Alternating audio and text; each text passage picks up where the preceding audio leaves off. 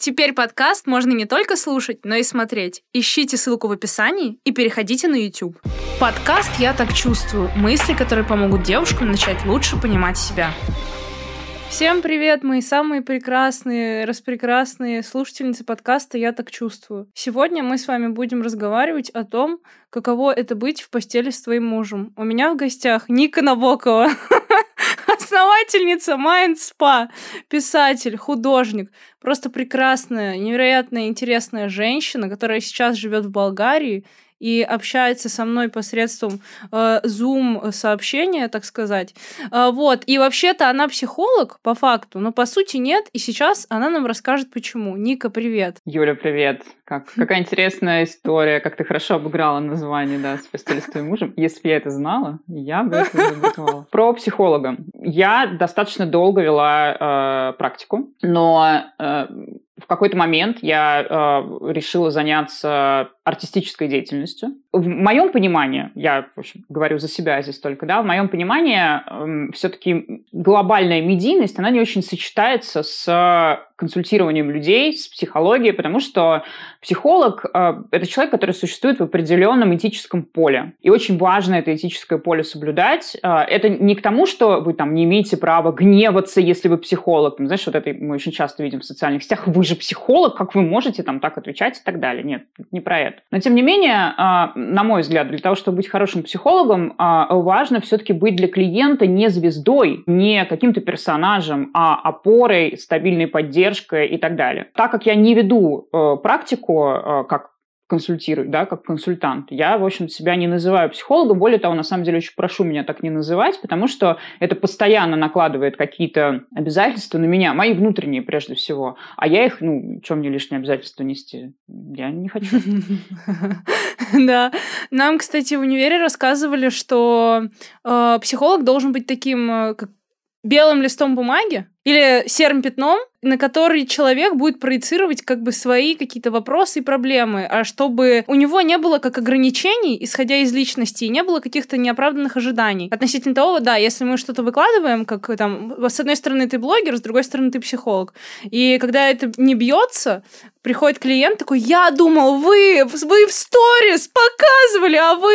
Да, и получается такой когнитивный диссонансик. Да, когда психолог, э, когда мы говорим про кабинет, да, психолог определенно кое-что должен и не кое-что, а целый лист. Когда мы говорим просто про жизнь и существование да, в этом мире, в социуме, психолог никому ничего не должен. Любой человек должен кому-то в тот момент, когда он берет на себя какие-то обязательства. В кабинете мы берем на себя обязательства, в том числе как раз-таки быть для клиента белым листом, принятием, поддержкой, смотреть на него без осуждения, не давать ему там каких-то директивных советов, да, не все понимают различия между советом и рекомендацией, например. Ну, а когда мы просто существуем и там ведем соцсети и прочее, прочее, я не знаю, разговариваем с мужем дома, орем на своих детей, например, да, в моем случае на котов, э, мы ну, любой человек, он живой, и психолог в том числе, и вообще хороший психолог, давай, ну, понимать, э, люди в психологию просто так они не приходят. Нету, не встречался мне еще человек, который такой, ой, я вообще абсолютно стабильный, счастливый, вот ничего у меня не болит, пойду-ка я психологом поработаю. Ну, нет, да, и э, психология, она, как правило, начинается с очень такого глобального изучения себя, процессе которого, возможно, человек приходит к тому, что хочет э, помогать поддерживать других, да, делать это своей профессиональной деятельностью. Вот там уже разные ценностные причины могут быть. Классная мысль о том, что психологи тоже люди. У них тоже есть чувства, не поверите, и они тоже могут злиться. И я думаю, что это, ну, частая такая ситуация, когда у психолога с чем боролись, на то и напоролись. То есть, как бы ты знаешь, но ты сам можешь наступать на грабли. И любые психологи, они тоже должны быть, находиться в терапии личной. Да, вот. Это обязательно. Кто-то не знал, кто-то для кого-то это открытие, да. Мало того, что в личной терапии, так еще у хорошего психолога должна быть супервизия. Это профессиональное наблюдение другого психолога а, за психологом, условно. И это важное очень условие, потому что какие-то свои проблемы ты несешь в личную терапию. Те кейсы, которые у тебя э, с клиентом или с клиентами вызывают вопросы, в том числе это могут быть, да, там какие-то твои проекции, переносы и так далее. Ты это несешь э, в супервизию, и там тебе это помогает разобрать. То есть, по сути, это такой контейнер, возможность э, посмотреть на кейс клиента с другой стороны, быть ему более полезным и так далее. К сожалению, как ты справедливо заметила, не все это понимают, не все это знают, э, но по-хорошему это обязательное условие этичной, безопасной и для клиента, и для психолога профессиональной деятельности. Но, увы, в, если мы говорим про российский мир психологии, он, конечно, ну такое, такое. Есть к чему стремиться. Мягко говоря. Давай начнем. Спасибо тебе, во-первых, огромное за то, что ты пришла. Я думаю, что нас ждет очень интересный выпуск. И сейчас мы объясним, почему, почему я сказала про то, что кто-то там в постели с чьим-то там мужем. Ника автор э, очень многих классных книг, которые переведены на очень много разных классных языков. Вот э, по цифрам, по статистике поподробнее расскажи, пожалуйста. А, моя первая книга, которая, в общем-то, и называется «В постели с твоим мужем», она переведена на 6 или 7 языков. Вот сейчас мы скоро выйдем на китайском языке. И она является не просто бестселлером, она является лонгселлером. У меня с ней очень сложные отношения. Очень сложные. Но я сейчас нашла способ, как эти сложные отношения урегулировать. Вот, и мы приходим с этой книгой к, скажем так, консенсусу. Помимо этой книги у меня 9 или 8 я не помню. Мне кажется, я сейчас десятую пишу. Да, значит, у меня еще восемь бестселлеров в жанре э, популярная психология. Вот, ну, наверное, пока, пока все, что я тебе могу сказать про нее. Слушай, это удивительно вообще. Э, ну, ты огромный молодец. Я как представлю себе, что книгу, которую, ну, вот ты написал книгу, ее перевели еще на несколько языков. Это, ну, вообще, самые высокие похва... похвала, все идет к тебе, короче. Это круто. Спасибо. Но ты знаешь, мне кажется, что здесь вопрос не только, ну, это сейчас мы внутренний критик такой, знаешь, сейчас мы все объясним, как это работает. Э, здесь вопрос не только в качестве книги, хотя, честно говоря, я ее сейчас перечитывала, и она, блин, она реально классная. Я ее как-то так очень сильно, знаешь, демонизировала, вот именно сама с собой, а она действительно хорошая. Но понятно, что э, название, конечно, конечно, ну, пройти мимо полки, э, где стоит книга с таким названием, очень сложно. Название, тема, подача, э, она абсолютно, как говорит молодежь, а, хайповая. Вот, и это было сделано абсолютно, абсолютно осознанно. А, и ты знаешь, с, в постели с твоим мужем была такая история, ее не хотели брать на полке. То есть мы, а, когда, в общем, она выходила, ее книжные магазины не брали. И издательство мое реально билось за то, чтобы ее все-таки поставили. И я помню, что там первый тираж был э, 2000 экземпляров. Для сравнения, сейчас э, официально суммарный э, тираж моих печатных, только печатных э, проданных книг перевалил за полмиллиона. Это очень много, на самом деле, для книжного бизнеса. Вот, но в тот момент это была, была первая книга и всего лишь 2000 экземпляров. И я была уверена, что сейчас вот при такой ситуации, да, там, типа, не берут на полки, ставят куда-то там вот подальше, чтобы скрепы-то, прости господи, не, ну, как бы никуда не, не, с ними ничего не случилось. Такие же скрепы у нас, знаешь, прочные, вот прям чуть-чуть дунь, сразу они почему-то распадаются. И она тогда продалась буквально за неделю. И как только это произошло, а, все скрепы были заби- забыты. Ты знаешь, я вообще обращаю внимание на то, что вот как только идет бабло, все скрепы вот мгновенно все забывается, все нормально, все отлично, книга встала везде, чуть ли не витрины, на видные места, а, а позовите нам на Бокову, а пусть она сделает у нас презентацию, да, и так далее. Ну, в общем, так она запустилась в большой мир, а за ней уже пошли все остальные книги. Но я тебе честно скажу, мне до сих пор не, не удалось э, переплюнуть эффект э, в постели с твоим мужем там по продажам в основном, ну, в общем-то, и понятно почему. Потому что, опять же, человеческий мозг так устроен, что нам очень интересно все вот это вот грязненькое, скандальненькое, что там за любовница.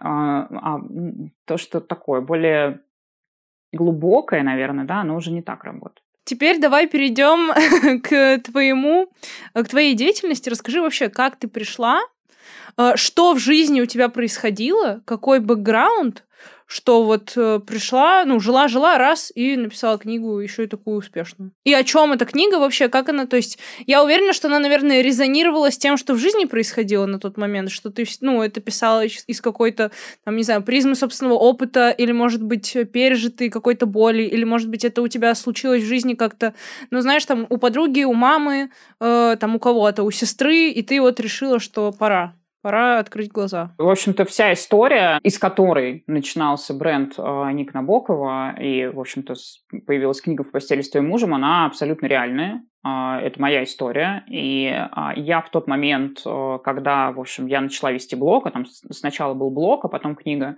я находилась в любовном треугольнике я была э, в отношениях с женатым мужчиной. Угу. Вот. И я э, была, ну, мягко говоря, на дне. Это вообще лучший, знаешь, такой самый мягкий вариант, который я могу назвать. И я помню, что я в какой-то момент полезла читать что-то по этой теме, и мне показалось, что, знаешь, она освещается как-то очень однобоко. Ну, и там вот была вся вот эта история, что вот, там эти роковые любовницы. А я, знаешь, в этот момент лежу, там просто бело-синяя с этими кругами под глазами от этих рыданий, там без денег, без работы, Э, даже у меня не было денег, даже маникюр, блин, ну, короче, не, не даже маникюр сделать. У меня там, знаешь, из серии было там, я помню, типа 500 рублей в кошельке, 300, это я вот в Москве, значит, в своих замечательных треугольных отношениях жила. Вот, и я, я разозлилась, я думаю, блин, вы какую-то херню вообще порите, и это, ну, все не так. И я написала текст, и я его тогда опубликовала на каком-то форуме. Мне кажется, это был форум Little One. Я его опубликовала. Поднялся лютый хай, просто лютый. Я такая, о, а я, знаешь, по э, характеру, я такой, я, во-первых, борец, а, во-вторых, я бунтарь. А, это у меня от папы, у меня папа был рок-музыкантом, вот. И я, я вообще росла в рок-атмосфере, и я, я бунтарь. Я всегда вот против чего-нибудь мне обязательно надо протестовать. Я такая, о, Класс. И, э, в общем, из этого родился блог. Я начала писать. Я очень долго не показывала лицо, потом начала его показывать. И где-то через полгода, мне кажется, после существования блога, ко мне пришло издательство, сказала, что давайте сделаем книгу. Я сказала, ну давайте, конечно, сделаем книгу. И мы вот сделали книгу, и, и в общем, понеслось. Действительно, э, я э, пример того, как можно обернуть очень травматичную, неприятную, грустную, болезненную ситуацию. Я бы, ты знаешь, не... ну, наверное, в свою пользу, если это вот прям так просто формулировать. Но я это люблю, знаешь, называть, вот, когда ты на основе своих травм, э, ну, их можно перерабатывать по-разному. Да? Вот я их предпочитаю перерабатывать во что-то, в какую-то деятельность, во что-то полезное миру. Мне в тот момент очень хотелось восстановить справедливость, честно говоря, знаешь, вот как бы сказать, что вы вообще все неправы, вы вообще какие-то все дураки, вы ничего не понимаете, все вообще не так, у нас тут любовь, и какие вообще деньги, там, какая вообще роковая красотка, что вы порите. Где я взяла слово порите? Вот у меня его не было в словаре, я вчера что-то прочла где-то. А когда уже это все запустилось, и я поняла, какое количество людей либо находится в подобной ситуации, да, там, либо как-то находились когда-то в ней, и что вот они нуждаются в каком-то понимании, принятии, я на этом стала расти уже в другую сторону. Вот. То есть я действительно, ты знаешь, тот человек, который, ну, по-хорошему начинал с хайпа. Да, потому что я вылезла в Инстаграм с блогом, в котором было написано «Да, я любовница». Я сейчас, вот честно, вспоминаю и думаю, ну ты, блин, вообще смелая. Вот реально, вот ты вообще отбитая сейчас, да, с высоты вот ну, какого-то своего нынешнего личностного развития. А тогда это казалось очень, ну, типа, а, абсолютно вот как бы норм ситуации. Но я благодарна себе, что я так сделала. Прям вообще, uh-huh, я думаю, uh-huh, это круто. Uh-huh. Слушай, а можешь рассказать поподробнее, вот как, как так вообще вышло, что ты оказалась в этом треугольнике? Знала ли ты изначально, что ну, это, у этого мужчины есть жена? И, ну, вот поподробнее какую-то внутрянку этих отношений, и э, что для тебя в этом было самое тяжелое? Я знала, да. Э, я знала, что у него есть жена. А, я а, даже тут не буду, знаешь, пытаться рассказать какую-то сказку о том, что вот там типа что-то он мне наврал. Ничего он мне не врал. Я знала, что у него жена, я знала, что у него трое детей. А один из детей в этот момент, одна, это девочка, вот она только недавно родилась, она была еще младенцем. Я в тот момент а, была совершенно на, ты знаешь, другом уровне осознанности. То есть мной это не осознавалось как что-то плохое. И я в целом до сих пор, на самом деле, придерживаюсь мнения о том, что э, не любовница виновата в том, что мужчина, значит, пошел изменять своей жене. Это ответственность мужчины. Я в тот момент находилась, э, я была замужем тоже, ну, я, мой-то брак как раз-таки действительно подошел к концу, и это был очень абьюзивный, неприятный э, опыт э, в моей жизни. И я была абсолютно растеряна, раздавлена. Э, у меня умерла бабушка вот где-то за год до этого, да, наверное. Э, которую я очень сильно любила. И одновременно с этим, вот там, типа, знаешь, умирает бабушка, и мы узнаем о том, что у моего папы онкология, э, тогда еще была третья стадия. И вот весь год это такой, знаешь, очень тяжелой борьбы. И я была, э, ну, совсем не в себе. И тут появляется человек, который, вот он начинает так очень активно проявлять ко мне внимание, дает мне денег, то есть поддерживает очень, да, там, разговаривает со мной. И я вот в этом своем растерянном, знаешь, состоянии, совершенно детском, такая, о, отлично.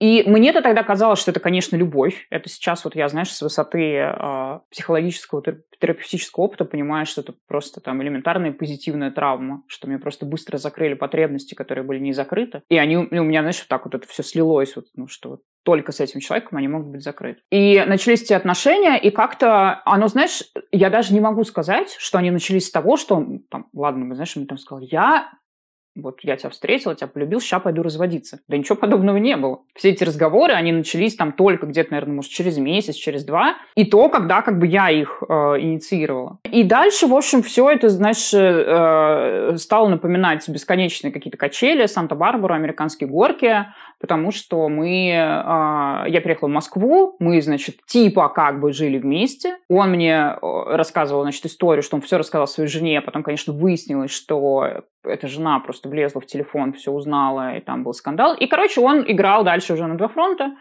Это как-то постоянно вскрывалось, он придумал какие-то дичайшие, просто невероятные отмазки. Плюс он был алкоголиком вообще лютым а, такой, знаешь, вот московский бизнесмен-алкоголик. И он очень быстро начал терять свои позиции в бизнесе, потому что, ну, в общем-то, нельзя а, вести саморазрушающий образ жизни и хорошо вести свой бизнес одновременно. Что было самое ужасное, ты знаешь, я думаю, что на самом деле самое вот, ну, как бы неприятное в этих отношениях было то, что они меня категорически не устраивали, но я в них оставалась, потому что я находилась прям ну, в эмоциональной зависимости, в материальной зависимости в том числе.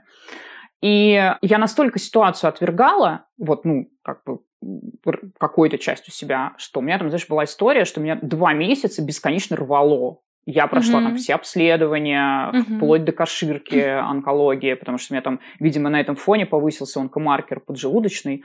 Но на самом деле, вот это как раз-таки был тот случай, когда это была абсолютно психосоматическая история, а, когда ты просто ну, не можешь это переварить. И я сама тогда злоупотребляла алкоголем в том числе. Я думаю, что вот, ты знаешь, вот это было самое... Я, вот, ну, как бы, знаешь, что-то там кто-то врал, кто-то там таскался от бабы к бабе. Это на самом деле все не так важно, как то, что ты сам, вот на, вроде как взрослый, да, но ты находишься вот в этой ситуации, которая вообще тебя не устраивает, ну как настолько, что ты блюешь, блин, просто. Но ты просто продолжаешь там находиться. Вот, вот это самое болезненное. Поэтому, ты знаешь, я хорошо еще понимаю людей, а, которые не могут разорвать какие-то мучительные отношения, Потому что я четко помню вот это ощущение абсолютной беспомощности, ловушки, что да, ты так не хочешь, но ты не можешь даже себе представить, что вот как-то может быть по-другому. И у меня, конечно, ну, как весь мой бэкграунд до этого, да, он абсолютно деструктивный. Я из деструктивной семьи. Мой папа тоже был алкоголиком, мы жили в нищете. Там папа очень нарциссичный был такой, холодный. А, у нас очень сильно испортились отношения. Потом моя мама погибла, когда мне было 15 лет. То есть я, у меня сексуальное насилие было в детстве. Короче, я вот реально, я каждый раз шучу с нашим отделом маркетинга, что у нас какой курс, знаешь, в возьми, я могу для всего быть примером. Вот реально. Повышенная тревожность. Здравствуйте, это я с тревожным расстройством. Депрессия. Здравствуйте, у меня депрессивное еще есть расстройство. Э, созависимость. Это я. Тревожная привязанность. Ты такой, блин, просто. Травма нищеты. Привет! мы здесь. Вот. А, и, ну, вот, вот как бы так. А, поэтому в целом я там должна была, на самом деле, в какой-то момент оказаться. Вот я и оказалась. Слушай, а у тебя были какие-то мысли из разряда, что, ну, мучила ли тебя совесть относительно вот этой женщины, которая была женой? Нет, меня не мучила совесть, потому что, во-первых, а, как я уже сказала, я считаю, что перед своей женой несет ответственность муж. Я у... перед этой женщиной никакие обязательства не брала, я ей ничего не обещала. Я с ней вообще была не знакома до тех пор, пока она не, начала мне звонить там в какой-то момент. Поэтому, ну, как-то нет. Mm-hmm. Это, во-первых. Во-вторых, а, в плане каких-то ценностей, да, ну, они у меня к тому в тот момент еще, наверное, были немножко другие, ну, не немножко, а существенно другие. Ценности для меня, в общем-то, это было, ну, типа, норм. А, сейчас э, я, ну, а ты знаешь, вот сейчас тоже, сейчас я, конечно, не буду связываться с женатым мужчиной, но, но не из-за его жены. А я не буду связываться с женатым мужчиной. Ну, во-первых, у меня свой имеется, да, но если даже там в какой-то момент, не дай боже, вообще что-то, что-то как-то.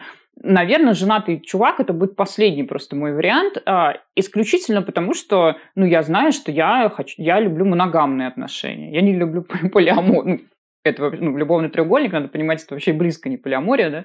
Вот. Я не люблю, когда в отношениях много людей. Я люблю, когда в них э, два человека, ну и какие-то там новые люди у них, я имею в виду, дети, да, появляются.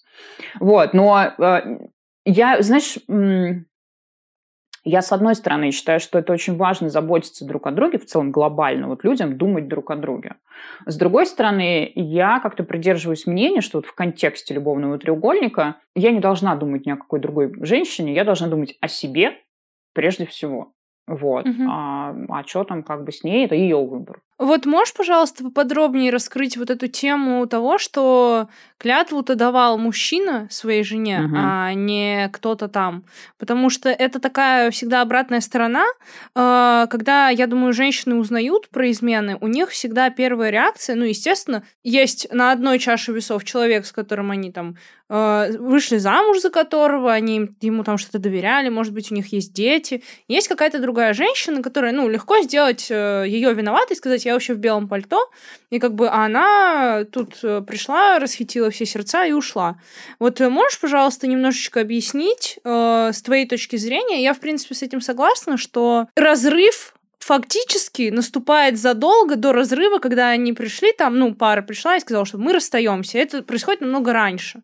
И вот здесь точно так же трещина в отношениях происходит гораздо раньше, э, зачастую чем э, там мужчина идет налево. Я начала сначала мотать головой, потому что в Болгарии, не знаю, знаешь ты или нет, э, вот это вот означает да, а вот это вот означает нет. Да, да, я, ну я, я поняла, что ты этот... Тут вопрос не совсем про белое пальто, это тут вопрос про то, что а, когда женщина узнает об измене, она очень сильно злится. И она злится совершенно справедливо. Если у нее моногамные отношения, то они договорились про верность. Договоренность нарушена, границы отношений нарушены, отношениям нанесена травма, женщине нанесена очень сильная боль.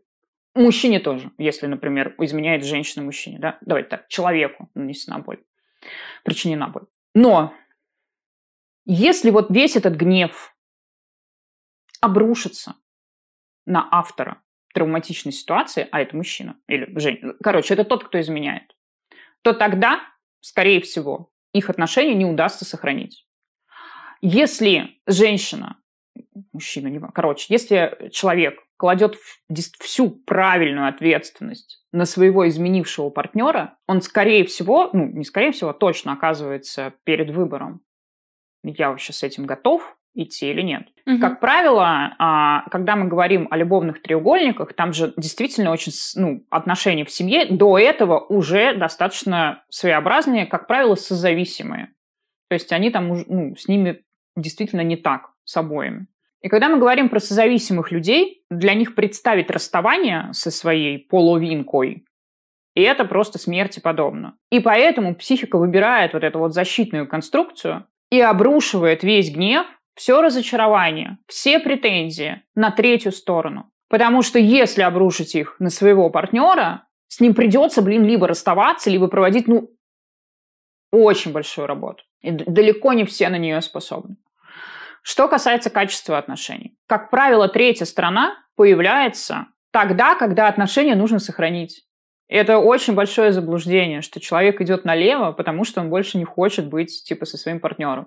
Когда человек не хочет быть со своим партнером, он уходит. Исключение это так называемый сепарационный партнер, когда мы заводим себе какие-то отношения параллельно, чтобы свалить. Но, но тогда вот, ну, как бы основная линия заканчивается очень быстро, мы очень быстро сваливаем. Но если это история, где ведется двойная игра и ведется ну, в долгую, то она призвана сохранить отношения. Это третья нога, которая нужна э, в супружеских отношениях, потому что тогда они выглядят более устойчивыми. Соответственно, а, любовница или любовник появляются, чтобы не приходил, ну вот как бы вот сталкивается пара, да, с каким-то кризисом в отношениях. Его нужно, ну как бы либо решать нормально, либо можно гульнуть. Естественно, очень многие люди созависимые выбирают гульнуть, потому что это просто, это понятно, и еще ответственность можно перевалить. Потому что жена переваливает ответственность на любовницу, например, да, а муж будет переваливать ответственность на жену, что это ты там такая сякая, ты там мне не уделяла внимания, ты мне там растолстела, что-то с тобой еще произошло, да, чтобы не нести этот, этот груз. Соответственно, и, и, ну, и мы попадаем туда, куда мы попадаем, что... А, а у любовницы, а у любовницы виновата будет жена, естественно, потому что она не отпускает этого бедного, маленького, сладкого пупсика, держит его там, в заложниках, все. И никто ни за кого, ну, никто не несет ответственность за себя, а, никто не трактует правильно ответственность э, своего партнера, например, да, все, американские горки катаются. Как ты думаешь, с точки зрения психологии, почему вообще женщины склонны э, входить в такие отношения, где партнер э, ну, частично отсутствующий. Но с точки зрения психологии здесь как есть э, несколько объяснений. Первое объяснение – это избегание реальных отношений, когда человек э, боится близости. А близости, я сейчас, когда я говорю слово «близость», да, я его подразумеваю в психологическом контексте, не в интимном, не, не про секс тогда выбирается партнер, а, с которым эти близкие отношения невозможны, с ним как бы ничего нормально не построишь, но при этом иллюзия отношений есть. А второй вариант – это как раз-таки вот эти вот все созависимые игрища, да, что человек созависимый, и нужно, чтобы было три ноги, и тогда, в общем, легко прилепиться к какой-нибудь паре да, и это, в принципе, одно может быть, тут очень важно понимать, знаешь, что вот как я там раскладываю, условно, да, эти причины по, а, ну, типа, по пунктам, но на самом деле они все, как правило, перемешаны. Uh-huh, uh-huh.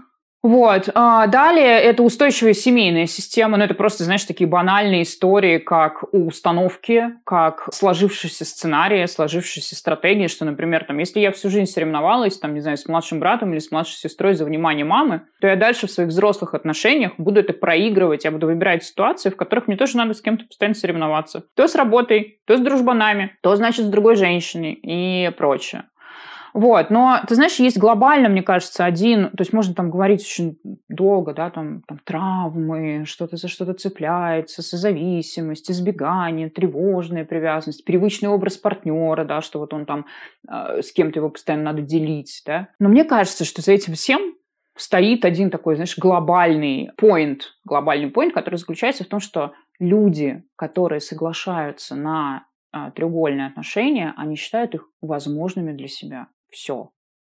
Потому что вот как бы, я не знаю, вот есть там, да, формат отношений, который там для себя ну, не считаешь возможным. Ты в них и не вступаешь, каким бы там прекрасным mm-hmm. человек ни был. А вот ну, какой-то ты ты с ним окей. Ты с ним окей в, свете, ну, как бы в свете своего личностного развития на, данный, на тот момент, да. Ты с ним окей а, там, в свете своей самооценки. Ты с ним окей в свете как бы, ну, там, ценностей своих, например. И все. Мне кажется, что важно очень задаваться вопросом, почему такие отношения для меня окей ну, как бы, как я так вот ну, считаю, что они для меня, ну, если мне плохо, ну, логично, да, что, что они для меня не очень, э, ну, не очень подходят. Но я же их выбираю, значит, ну, глобально они для меня ок. А как э, тебе удалось выйти вообще из этой истории? Что послужило таким концом? Ну, во-первых, я э, действительно поднабралась сил как раз-таки за счет того, что вот я начала активно очень вести блог, он очень быстро начал расти. Это дало мне, это вернуло мне, давай скажем так, уверенность, это вернуло мне почву под ногами.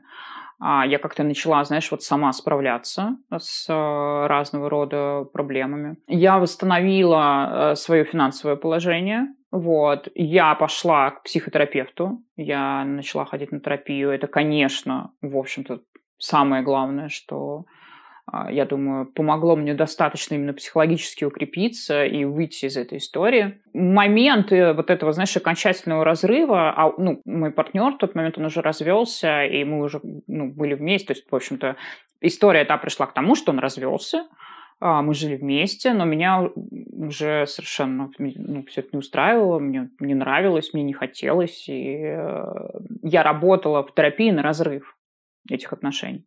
И момент этого разрыва, он был, э, ты знаешь, он был неприятный, но он был гораздо менее в реальности страшный, чем он мне представлялся. Я просто позвонила, я помню, я тогда шла по Тверской. Позвонила ему, э, угол Тверской, знаешь, какой театральный. Да, есть же такая улица в Москве театральная.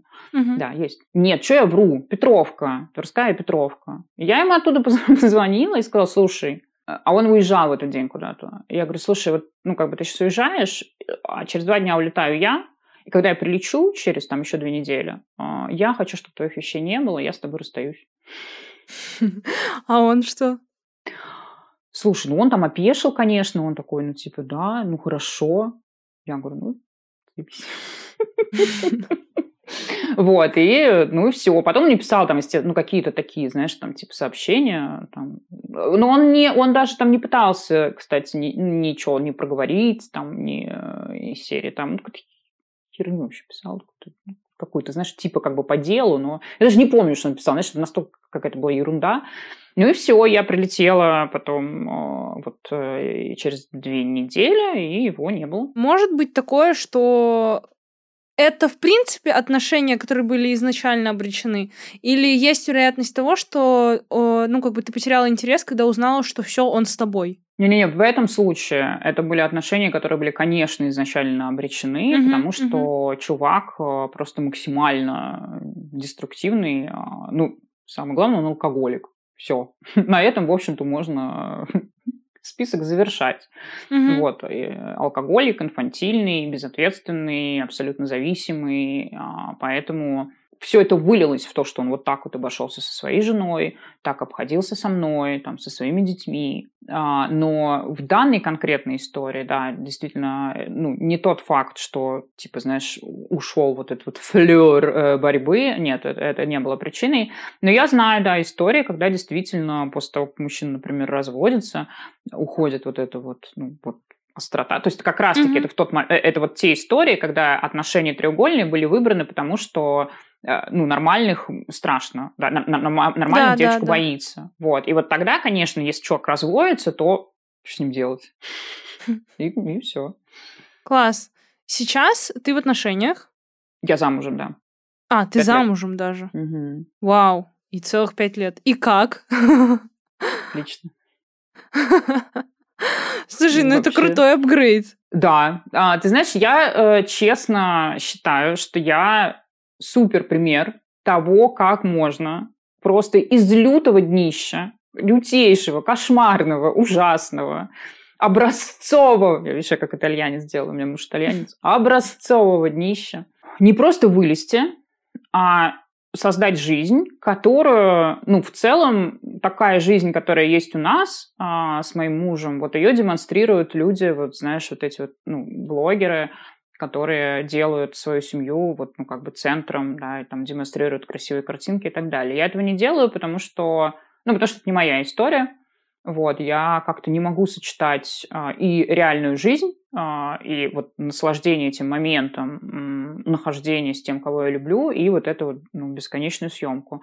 Я да. не говорю, что это плохо, сейчас очень важно, я не осуждаю, я просто считаю, что кто-то так может делать, кто-то не может. У меня на это нет ресурса. Вот я, иначе я вообще разрываюсь, и все. Я не хочу разрываться, я, честно говоря, хочу просто, знаешь, пожить э, а, радуюсь своей жизни, чем я, в общем-то, стараюсь заниматься. И действительно, это очень крутой апгрейд, потому что э, мой брак — это кардинально отличная история от того, что у меня было всю жизнь до этого. И мой муж, он э, абсолютно точно самый замечательный человек в этом мире. И у нас э, хорошие, надежные, э, нежные, такие, знаешь, очень полные любви э, отношения. Я, я, честно, не очень люблю про это рассказывать, просто потому что мне кажется, что это ну, такая очень интимная история. Что-то твое. Очень... Угу. Да, да, я, знаешь, я этим очень редко делюсь, мне всегда так сложно. Вот, например, до того, как я взяла паузу в большом блоге, я, ну, как-то пыталась, да, но обязательно, знаешь, приходили какие-то люди, которые вот начинали писать, типа, о, ну вот через 10 лет посмотрим, там, или типа, ой, ну что вы, значит, наверняка, значит, там он вам тоже, ну, короче, заменяет вот это все.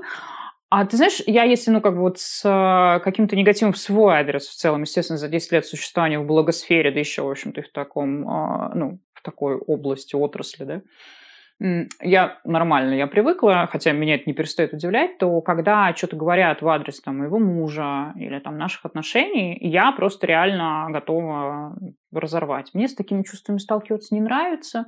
Что я буду этим людям, знаешь, ну, как бы что-то рассказывать. Поэтому я как-то вот... Иногда я что-то публикую, но это очень такой, знаешь, дозированный какой-то контент, вот. А, тем не менее, там мой муж, он, а, я не знаю, моему мужу посвящен альбом, несколько книг, а, какое-то огромное количество моих картин. Вот они про там нас, да. И он такой мой, мой муз. Я его называю, да, мой муз. Вот. Ты считаешь, что счастье любит тишину? А, нет, нет, я не считаю, что... Я считаю, знаешь, что счастье любит а, ответственность. Счастье любит... Труд, наверное, не то слово. Счастье любит движение, счастье любит действие. Вот что любит счастье. Счастье не появляется из ниоткуда. Счастье это всегда результат а, наших шагов. И вот если мы их делаем, то счастье приходит. Если мы их не делаем, то оно не приходит. Я м- не думаю, знаешь, что можно там типа сглазить свою счастье. Я, я просто в науку верю, понимаешь? Вот. А, ну, если ты его там покажешь в Инстаграме. То есть в моем случае не снимать нас бесконечно, это исключительно вопрос ресурсов. То есть, ну вот как бы я понимаю, что если я сейчас там, да, возьму камеру и начну снимать, как мы идем по улице, как мы вместе кормим этих наших бездомных кошек и собак, как мы просто сидим вечером, а, обнявшись, смотрим что-то, как мы, ну я не знаю, как мы просыпаемся утром, пьем кофе в постели я не смогу быть э, в этих моментах полноценно, я не да, смогу да, да. наслаждаться, потому что я буду думать, что там камера, я вот это вообще все ненавижу, камера, что-то делать, подсветить, правильный ракурс, нет.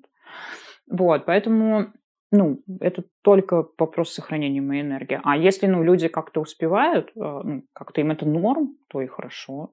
Почему нет? Это классно. Я вообще считаю, что это классно, когда люди говорят о своем счастье, когда люди говорят о хороших делах, которые они делают, а, когда люди демонстрируют, знаешь, вот а, действительно не что-то там остро-скандальное, а что-то просто про жизнь. Мне кажется, это очень правильно. Класс.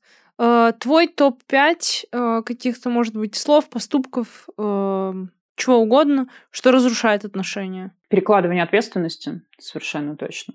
А, когда вот это вот, это все из-за тебя, это только ты виноват или только ты виновата.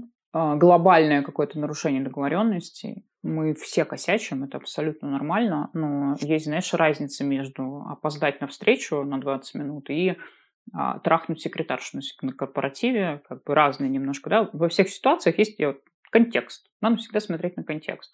Насилие абсолютно э, недопустимая история, причем как эмоциональная, так и физическая. Это три, да, я назвала. Четвертое, я думаю, что это отсутствие совместного времени, совместного, со, совместного существования, да, вот как бы если люди, если люди не не вкладывают вот именно... Я, я люблю отношения, знаешь, сравнивать с цветком. Цветок нужно поливать. Вот если люди не поливают, то тогда, увы, а, все это может закончиться грустно.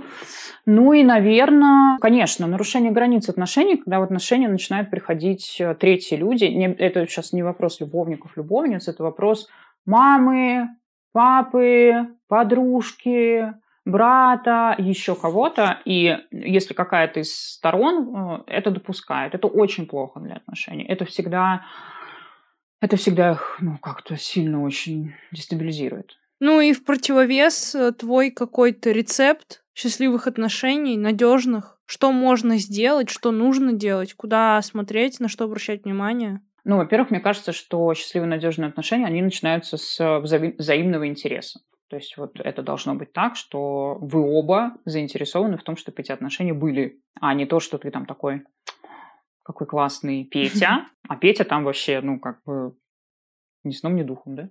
Или как бы сном, ни духом, но не особо заинтересован. Второе – это ценностное совпадение. Я, ты знаешь, абсолютно ценностно ориентированный человек сейчас, да, в своем вот нынешнем а, ну, уровне, на своем нынешнем уровне. И я считаю, что когда у людей не совпадают ценности в большом количестве, да, то это ведет к тому, что отношения просто не получится. И э, пытаться там, ну, типа, человека перевоспитать, значит, там сказать, что нет, ты знаешь, не знаю, бить собак или бить женщин, это типа ок. Ну, как бы нет ценностно перевоспитывать кого-то это в целом бесполезно. Человек должен либо сам до этого дорасти, либо, ну, как бы нет. То есть, если есть ценностное совпадение, тогда да, тогда все хорошо. Третье – это что укрепляет отношения? Искренность, конечно. А, искренность и уязвимость, я бы назвала это даже так, когда мы готовы быть рядом друг с другом, обнаженными, не только в телесном смысле, да, а, а вот именно уязви, уязвимыми с разными нашими нюансами. И вот четвертое из этого вытекает, когда мы принимаем чужую уязвимость, когда мы живем, знаешь, не из позиции там типа мужик должен. А когда мы а, смотрим на конкретного человека и, ну, как бы соотносим наши какие-то пожелания с ним, да. И пятое, что укрепляет отношения. Ну, я думаю, что, ты знаешь, я, я вот тоже, я придерживаюсь эм, мнений, ну, я такой деятельный очень человек. Мне кажется, что совместная деятельность – это всегда очень круто, любая. Не обязательно там, типа, бизнес какой-то делать вместе, да. Ну, вот что-то надо делать вместе, потому что, ну, в целом вся наша жизнь состоит из действий. Когда мы что-то вместе делаем, мы объединяемся. Это, это всегда очень здорово нас... Ну, кто-то детей да, кто-то бизнес, а кто-то, я не знаю, мастерит что-то, кто-то эти сады, как это сказать на русском, растит, растит эти, эти сады, овощи, не знаю, whatever, как, как ее, рассаду, огород. рассаду ага, возят, да, огород, да. Ну, неважно вообще. Но главное, что вот люди вокруг чего-то, они, мы же в целом вообще, знаешь, люди-то все вокруг чего-то объединяемся. И вот тут пара тоже должна быть вокруг чего-то объединена. Угу, ну, вот, наверное, угу. так. Класс. Спасибо большое. А, ты у себя в блоге и в блогах даже, я бы сказала, всегда топишь за то, что а, не нужно пытаться добиться чего-то расположения, не нужно пытаться там заслужить, показать свою сверхценность. Нужно действовать и мыслить как бы из позиции, что ты этого уже достойна. Вот как прийти к такому самоощущению, да, в принципе, вот это весь вопрос, как к этому прийти, потому что у многих с этим проблемы, и у меня, я думаю, ну, глобально, конечно, все гораздо лучше благодаря терапии, тем не менее, все равно случаются какие-то откаты, когда я там живу, живу, и в какой-то момент я сажусь в лужу и думаю, господи, ну что это такое? Я тебе очень сочувствую, я это знаю, как это садиться в лужу и думать, блин, ты э, с тобой что-то не так. У меня, знаешь, у меня есть вот эта вот мысль, я сейчас, например, в своей терапии, делюсь с тобой тоже, я с ней работаю с помощью EMDR. Кстати, мне очень, очень нравится, я вообще очень люблю EMDR. И мы сейчас с моим терапевтом пробуем как раз-таки убрать вот эту историю я не справляюсь, я какая-то не такая, а, со мной что-то не так, потому что у меня это очень прям, ну, всплывает, да, постоянно в голове. Я думаю, что тут, знаешь, э, это такой очень комплексный путь, который и про работу с мыслями, например, да, это может быть когнитивное, да, какие когнитивные упражнения, это может быть EMDR тот же самый. И еще это про действие, потому что тут такая штука, что мы можем, конечно, бесконечно себе говорить, что мы классные. Да? Я, кстати, у тебя видела этот рилс, а, ты записала рилс о том, что вам вот в институте сказали, что аффирмации работают. Все правильно, действительно. Они, правда, ну, работают, если, то очень важно, мы подкрепляем их действиями. То есть, если я просто встаю и каждое утро говорю себе «я самое лучшее», «я самое успешное. Но дальше я ничего не... Ну, то есть у меня это не подкрепляется действием. Что еще очень важно, я не фиксирую эти действия, да, то есть я не ставлю себе галочку, что вот там сегодня я успела сделать отчет. Это успех. Или сегодня я позаботилась о своем моральном состоянии. Это тоже успех. в целом, знаешь, понятие успеха, оно ну, несколько неправильное, на мой взгляд, сейчас в мире. Мне кажется, что успешен тот человек, который себя хорошо чувствует на своем месте. Вот это вот успех. Когда тебе классно то, что делаешь, а не там не количество денег, не количество обложек. Это все вообще херня. А, реально, ты можешь стоять в свете софитов и быть просто самым несчастным, а, безнадежно унылым человеком. Я по этому поводу всегда всем очень рекомендую посмотреть документалку про Селену Гомес, а, по-моему, называется My Mind, а, или что, вот ее Apple выпустили. Там все очень хорошо видно, что человек может иметь все, но если вот он внутренне разломанный, не собранный, и он не за себя, то ему все это вообще не важно. Я, я говорю, все в мурашках, Селеночка, господи. Вот. А, поэтому э, это очень важно подкреплять своими действиями. Когда ты движешься к своим целям, не важно, какие они. Даже если сегодня твоя цель – это, блин, просто написать письмо. Да, это уже цель. Это ок. У тебя не должно быть глобальных целей. Попустись, успокойся. Когда ты закрепляешь это, и когда ты делаешь что-то, чтобы убрать э, из себя вот это вот ощущение, что со мной что-то не так. Вот это уже, знаешь, чисто терапевтические вопросы, которые там и про а, психологический, ну, просто, да, про, какую-то говорительную, давай это называть так, терапию. Это про EMDR абсолютно точно. Вот все, что связано с этими э, негативными мыслями, это все туда. Это Слушай, и про тело. А я хотела у тебя уточнить, EMDR это как ДПДГ?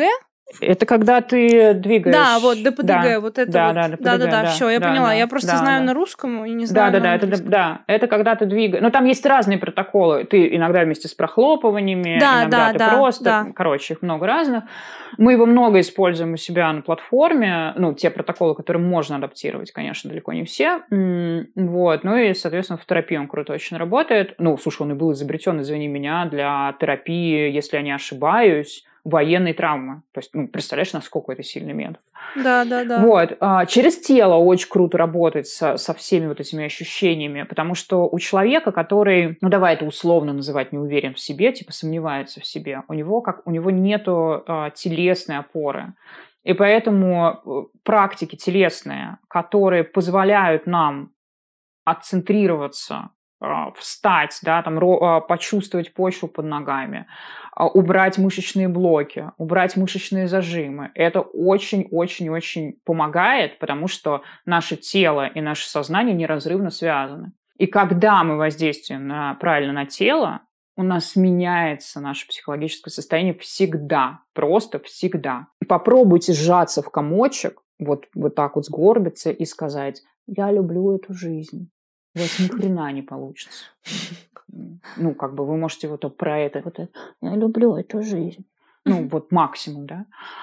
Но при этом, когда вы вот так вот, да, встаете, все, mm-hmm. все меняется. И поэтому я, ну, как бы всегда говорю людям, что нужно действовать комплексно. Это правда очень важно, потому что просто ускоряет результат. Да? А, и, например, кому-то ну, больше подходит тело, на каком-то да, периоде. Кому-то больше подходит когнитивка. А если ну, удается и то, и то, и то, то это все очень круто. Вот, ну, все это надо использовать. Какого ты знаешь, какой-то там типа одной фразы, ее, конечно, нет. Но мы же про нормальную терапию, да, мы же не про вот это вот э, сядь, послушай мою медитацию 10 минут и... Угу. Я поняла. Наверное, заключительный, финальный вопрос про отношения, и дальше я бы хотела перейти обсудить твой проект. Я, в общем, вот как вынести хочу тебе тоже ситуацию, которая у меня произошла. Это было довольно-таки давно, мне кажется, года так два назад, может быть, больше. Ну, в общем, я была у психолога. И фраза, вырванная из контекста, э, которую я сейчас скажу, тем не менее, она как бы вот э, прозвучала в диалоге и имела место быть. И звучала она так. Что он сделал, чтобы у вас что-то было? Что-то было плане секса. И вот мне очень интересно, я тоже смотрела у тебя в профиле, у тебя было несколько... Э, ты, во-первых, там очень часто комментируешь эти высказывания разных психологов, тоже из разряда, что типа, в смысле, вы что, собираетесь купить женщину за там тарелку макарон в ресторане и букет цветов, чтобы она вам дала? Такая дешевая цена. И, в общем, мне очень откликается вот этот твой э, Empire State of Mind, как сама мысль. С другой стороны, вот почему-то, когда мне сказали, а что он сделал, чтобы у вас что-то было, я как бы подумала, ну, блядь, а вообще-то что он реально сделал, чтобы у нас что-то было? И я вот эм, никак не могу себе объяснить, почему у меня вроде бы вот наклоняет в сторону того, что действительно я хочу, чтобы мое расположение как-то, э, ну, чтобы за мной как-то поухаживали. При этом я тоже считаю, что это какая-то, ну, неприемлемая, наверное, позиция, когда ты хочешь, чтобы тебя купили. Так, мой хороший, потому что я хочу, чтобы за мной поухаживали, я хочу чувствовать интерес второй стороны, и я хочу, чтобы меня купили, это две разные категории, Юль. Абсолютно разные. Мы хотим взаимности в отношениях. Никто из нас не хочет отношений, в которые партнер не вкладывается. И действительно, вопрос твоего психолога, я его абсолютно поддерживаю, ну вот как бы в том ключе, в котором я его слышу, а действительно, ну, если она не имела в виду, сколько он тебе там айфонов нет, нет, купил, нет. да, нет, что мы говорим, ну, мы же мы говорим про то, что, ну, как бы действительно, а что человек сделал, я не знаю, он как-то выражал свою инициативу, он проявлял свое внимание, и это же, ну, не про бабло, это про звонки, я не знаю, встречи, поведение на этих встречах, интерес к тебе как к человеку, ну, для того, чтобы, знаешь, с кем-то захотелось заняться сексом, надо же не столько, чтобы он тебе там физически как-то нравился, нужно, чтобы у вас был коннект. Но если человек вот этот коннект, коннект не вкладывается, говорит просто, слушай, приезжай, ну, как бы трусы там не, можем не надевать, но нормально все, да? Ну, алло. Что это? Но это совершенно не про, вот, э, не про ту позицию, против которой я выступаю, и в которой говорится о том, что мужчина обязан материально вложиться, чтобы получить секс с женщиной. Потому что в этой позиции мы делаем женщину объектом.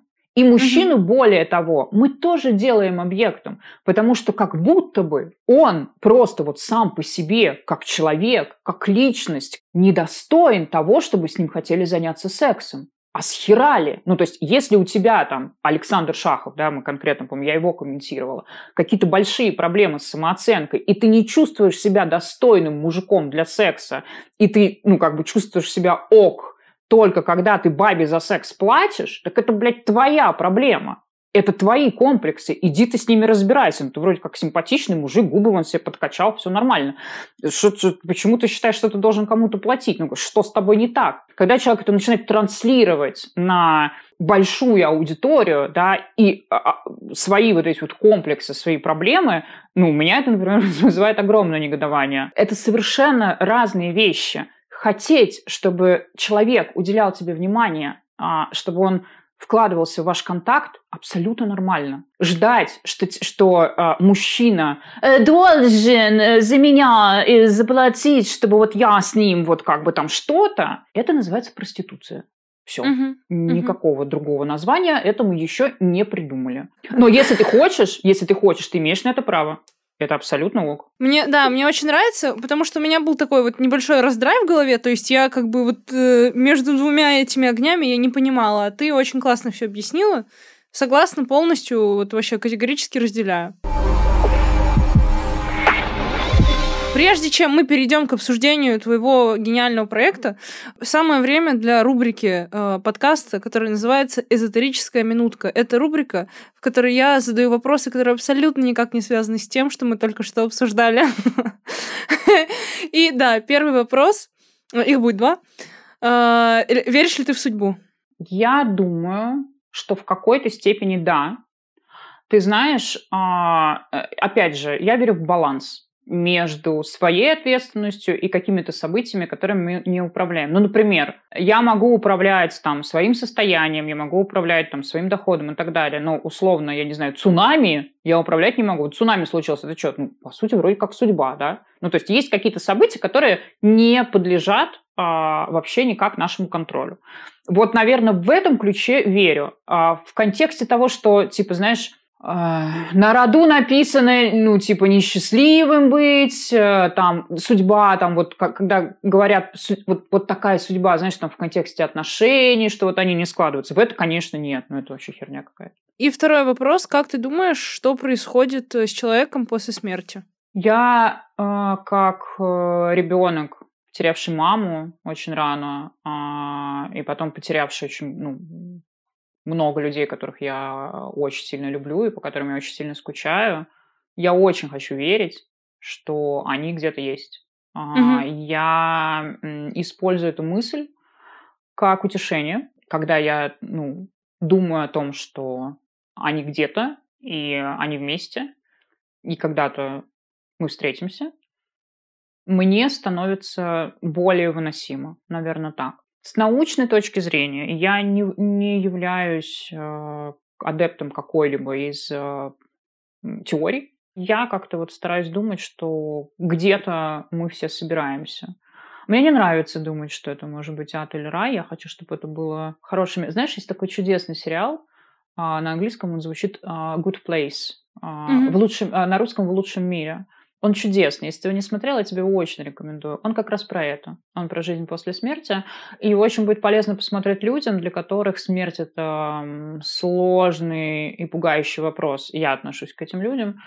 Вот, поэтому он как-то подснимает а, вот это напряжение, и там есть очень-очень много хороших, теплых, добрых объяснений разным, для разных сложных вопросов. Обязательно посмотрю. Очень интересно звучит. Я вообще люблю такое. Теперь переходим к обсуждению твоего гениального проекта Mind Spa. Расскажи тем, кто не знаком вообще, что это такое. А, Mind Spa – это приложение для самотерапии. А, самотерапия – это, в общем-то, набор методов, а, которые объединены в единую систему, которую мы применяем в наших продуктах, и которые, в общем, человек может просто применять для того, чтобы решать те или иные свои проблемы и помогать себе преодолевать те или иные жизненные сложности. Мы вышли на рынок, когда началась пандемия. Это, конечно, просто 10 из 10, я хочу сказать. Да, рисково. Но это было, это было с одной стороны... Ну, мы, мы в тот момент уже работали, но мы работали просто без собственной платформы.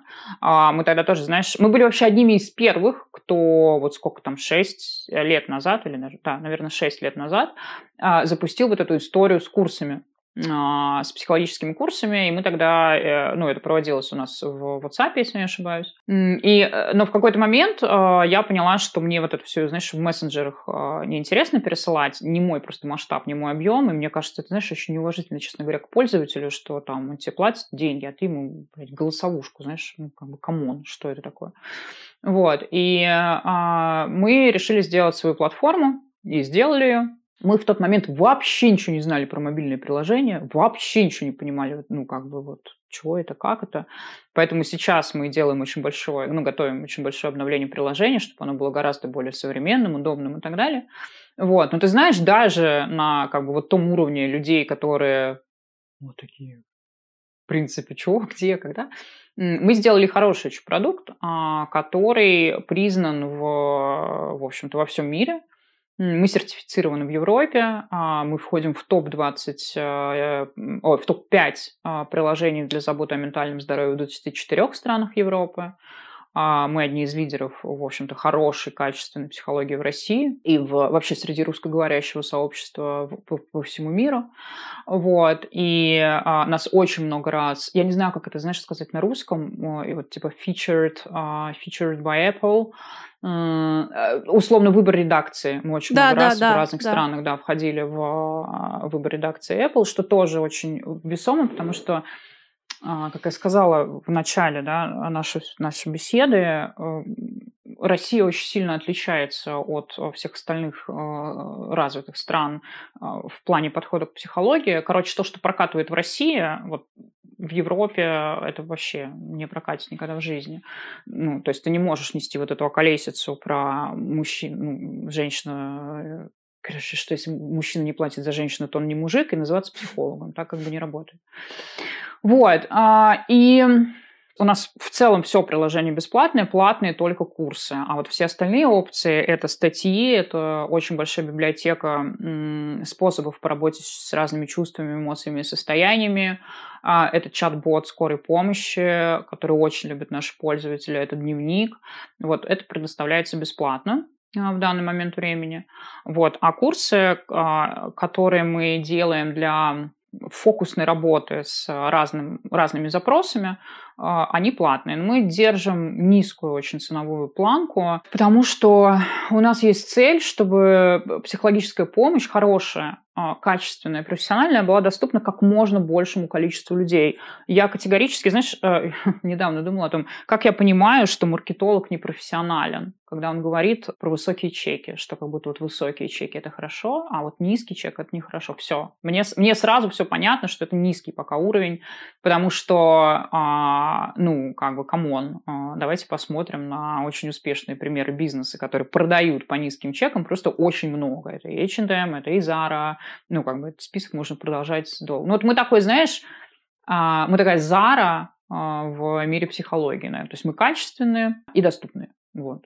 Это может звучать как реклама, вот э, для слушателей некоторых, может быть, но если что, это не реклама, у нас все исключительно по любви и по взаимному интересу, потому что, мне кажется, это, в принципе, такая классная реальная платформа нужная, и людям, которые, у которых пока что нет возможности, там, например, обеспечить себя психологом раз в неделю. Ну, это супер возможность вообще узнать о том, что такое существует, познакомиться с этим, пойти пройти какие-то бесплатные курсы. Давай проведем такой, э, как ликбез для людей, которые вообще не понимают, понимают, зачем психологи, зачем психология. Я думаю, что таких мало на психологическом подкасте слушателей, но тем не менее, вот э, шли, шли, упали, зашли на подкаст прослушаться, думаю, сейчас я вдохновлюсь, пойму вообще, что происходит.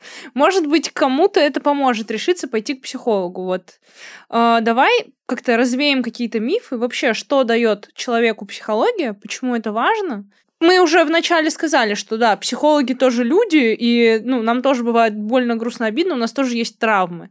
А теперь э, давай больше поговорим про то, какую пользу психолог может принести человеку и почему с ним нужно работать, потому что вот у меня вообще папа, он приверженец того, что как бы я ему говорю, там, я сегодня иду к психологу. Он такой, зачем тебе психолог? Запишись ко мне на прием. Я говорю, пап. Вот именно поэтому я туда и иду. Да, да, я говорю, я после твоих приемов как раз от никак с психологом не могу долечиться. Он такой, Юлька, ну ты же понимаешь, я у тебя специалист во всем. Я говорю, я понимаю, поэтому, пожалуйста, можно я пойду вылечусь от всех последствий такого профессора кислых щей. Вот, ну, в общем, да, некоторые люди, это абсолютно нормально, что некоторые, ну, как бы, вот еще не раскрыли для себя этот прекрасный волшебный мир, потому что, опять же, у всех какой-то э, способ решения своих вопросов в жизни, он э, раскрывается по-разному. Кто-то уходит там в творчество, и это даже неосознанно какая-то арт-терапия получается. Кто-то, кто-то, ну, конечно, деструктивные способы выбирает, там, курение, алкоголь и так далее, и так далее, там, беспорядочный секс. Кто-то идет к психологу. Э, это тоже непросто, потому что работа над собой, мне кажется, самая сложная работа. Вот давай мы сейчас скажем, что такого крутого вообще в том, чтобы ходить к психологу? Почему психология это, ну, главная как бы цель это помочь, а не сделать хуже? Mm, ты знаешь, я думаю, что здесь имеет смысл сразу же задать встречный вопрос. Почему это круто есть? Потому что мы не можем без еды. Нам нужна еда. Ага. Мы живем на еде. Если мы не едим, мы умираем. Э, потому что наше тело работает вот определенным образом. Так вот, наше сознание, наша психология, она не менее важна, чем наше тело. Это достаточно просто понять, ну, как бы, ну, ты же испытываешь чувства, ты же испытываешь эмоции, значит, ты живой человек. У живого человека есть психология, а в этой психологии важно заботиться, если уж совсем вот так вот утрировано. Э, хороший психолог – это тот, кто помогает тебе развить в себе ту опору, которой в той или иной степени не хватает в жизни. А, она может быть проразная, там, неважно про что. Но по факту хороший психолог помогает тебе сформировать из себя своего самого лучшего друга, своего а, самого лучшего проводника и э, того, на кого ты можешь всегда рассчитывать. Я понимаю, что людям, которые никогда вот этого ощущения не испытывали, возможно, очень сложно понять, что значит соединиться с собой. Но вот именно это дает терапия, когда ты, знаешь, э, вот ты, ну, типа, вот ходил слепенький, вот там бился об углы, ничего, блин, не понимал, э, в каких-то вечно синяках, шишках, ссадинах. Можно ли так жить? Конечно, можно. Конечно. Не очень понятно, зачем, если можно по-другому. И вдруг ты такой, ты прозрел. Ну, не знаю, вот если вы носите очки, заляпайте очки, а потом их протрите. Вот так работает психология. Вас сразу глаза видят, вам хорошо, вас ничего не раздражает, ну, что-то раздражает, ну, как бы это не, ну, не, так, не так сильно вас раскачивает. Или представьте, что у вас там очень сильно болит голова. Вот она у вас постоянно, вот она у вас болит. Сможете ли вы радоваться, сосредоточиться, получать то, что вы хотите? Да ни хрена вы не сможете, если у вас болит голова. Вот наша душевная психологическая боль, она на самом деле такая же, просто мы ее заглушаем, ну, как бы она по-другому ощущается. А, она ощущ... ну, как бы она, она транслируется не болью, хотя часто и болью в голове тоже, а, но нашим каким-то странным поведением, которое не приносит нам никакой пользы. Когда мы а, э, с помощью психолога вот это все ну, стабилизируем, как-то прибираемся, да, приводим в порядок, вокруг чистота, вкусно пахнет. И вот тебе просто, блин, хорошо. Но я, я серьезно говорю, Юль, очень сложно. А, нет, вот нереально нету даже ни одной какой-то четкой метафоры, которая могла бы передать ощущение от соединения с собой. Хотя, наверное, есть «я дома». Вот как она звучит. Она звучит вот так, что ты где-то мыкался, неприкаянный цыганенок, а, и вдруг ты дома. И ты просто понимаешь, что вот, вот ты дома. Вот, наверное, так. Вот, вот, вот ради этого ощущения э, очень важно ходить к психологу, если у вас просто базового этого ощущения нет, и вам его нужно, ну, вы пытаетесь как-то стабилизироваться через, я не знаю, алкоголь, э, курение, еду, убивание себя в спортзале, как, ну, прицепляние к каким-то странным отношениям, которые там вам ничего особо хорошего не дают. Или вы просто понимаете, что вам сложно справляться. К психологу не обязательно идти, если, ну, как бы в твоей жизни какой-то кромешный ад. Достаточно просто ощущения. Я хочу помощи и поддержки. Это уже достаточная причина. Это нормально.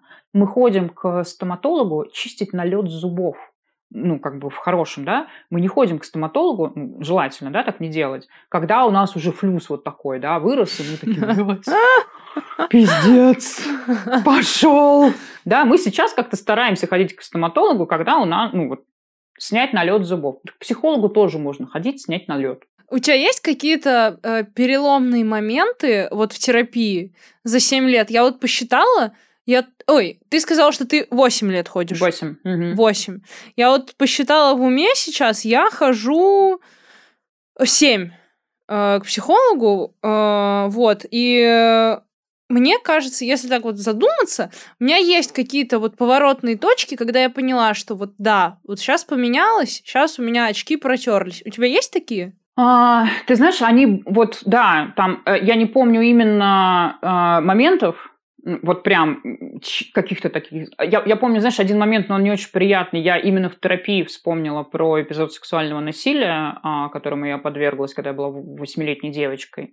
Вот. И это было неприятно. С одной стороны. С другой стороны, когда это стало видимым, очень многие вещи встали ну, на свои места, mm-hmm. и они тоже превратились в управляемые, потому что все, что видимо, оно управляемо. Вот. И мне стало понятно а, кое-что, ну, разное про мое тело, разное про мои реакции. А, я там, знаешь, там, у меня такое бывало, что я могла просто застыть, например, посреди секса как бы, что это вообще такое. Ну, потом стало понятно, что это такое. Потом были тоже, знаешь, вот эти подъемы со ступеньки на ступеньку, и часто это очень выражалось в том, что я вдруг себя ловила на изменение поведения.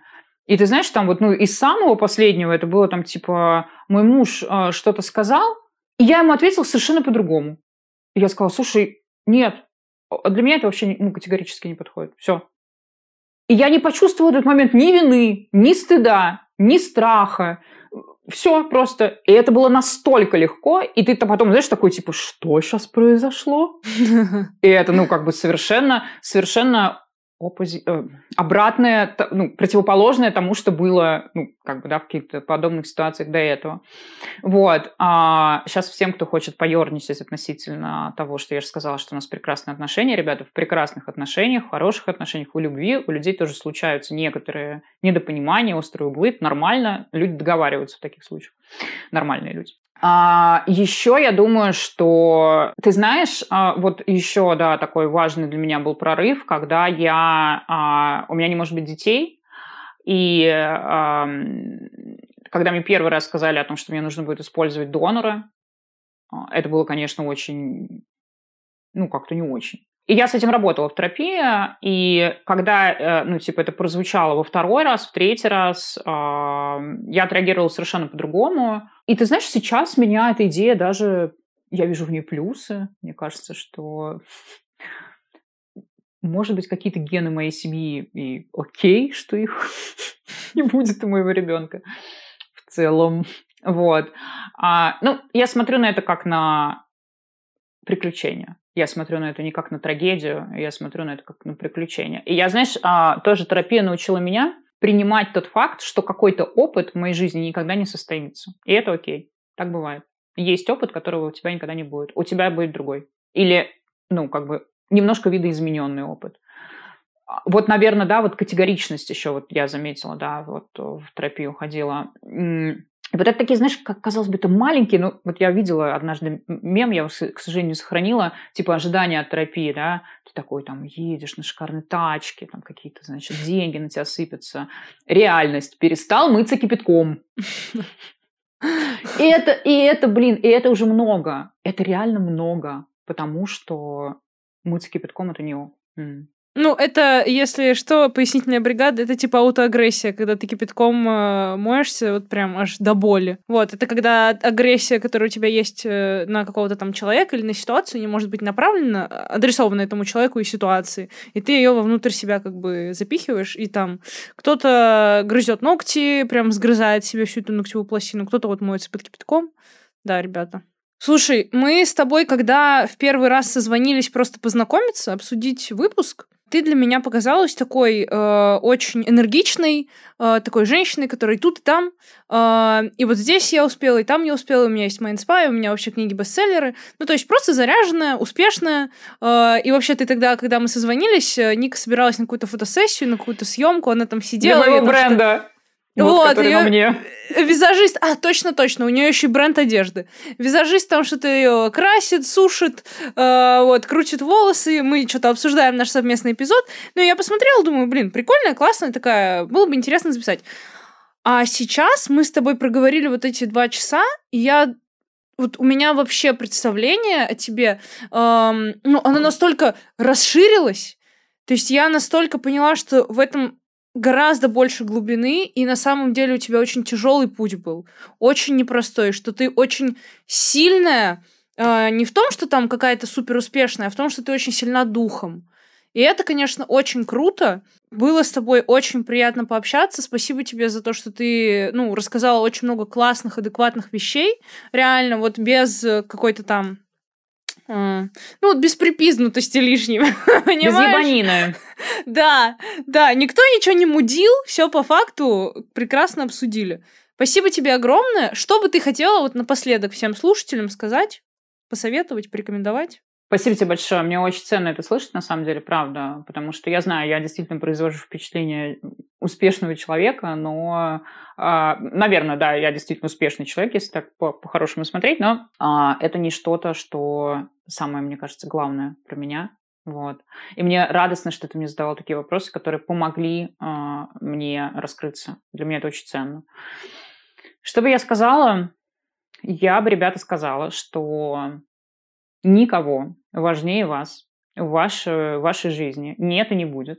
Абсолютно точно. И мне кажется, что вот сейчас все, что происходит в нашем мире в последние четыре года, да, четыре года, наверное, началась пандемия, и все дальше вот по наклонной покатилось, а, они нам показывают, а, насколько важно быть, я сейчас опять скажу эту фразу, соединенным с собой, быть на своей стороне и быть за себя. Потому что те испытания, которые вот мы сейчас проходим, они как раз-таки вынесли на поверхность, как много у нас людей, которые совсем не умеют думать про себя, о себе заботиться, выбирать себя, выбирать свою жизнь. И я думаю, что в том числе вот мы в этой ситуации из-за этого ну, оказались из-за того, что нету такого наука. Вот, мне как-то, знаешь, мне всегда очень хочется, чтобы люди были счастливыми. У меня в этом есть и свой эгоистический, ну, эгоистичный интерес, потому что я считаю, что когда человек счастлив, он всякой хуйни не творит, вот, и э, окружающим жить не мешает.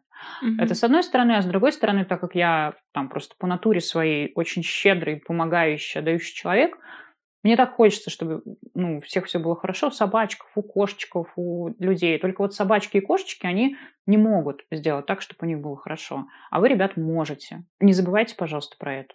Вот. Но только двигайтесь, пожалуйста, маленькими шагами. Не надо ориентироваться на успех Ники Набоковой, кого-то еще. У вас должен быть свой темп комфортный. И даже самые маленькие шаги, если сегодня вдруг вы помоетесь не кипятком, а комфортной водой, это уже очень большая победа. Класс. Спасибо тебе огромное еще раз. Дорогие, вам спасибо за прослушивание. Ставьте звездочки, э, ставьте лайки на это видео, э, подписывайтесь на меня, на Нику. Ссылки будут в описании этого эпизода подкаста. Э, отмечайте в сторис то, что вы слушали подкаст «Я так чувствую». И всем пока-пока. До встречи в следующий вторник.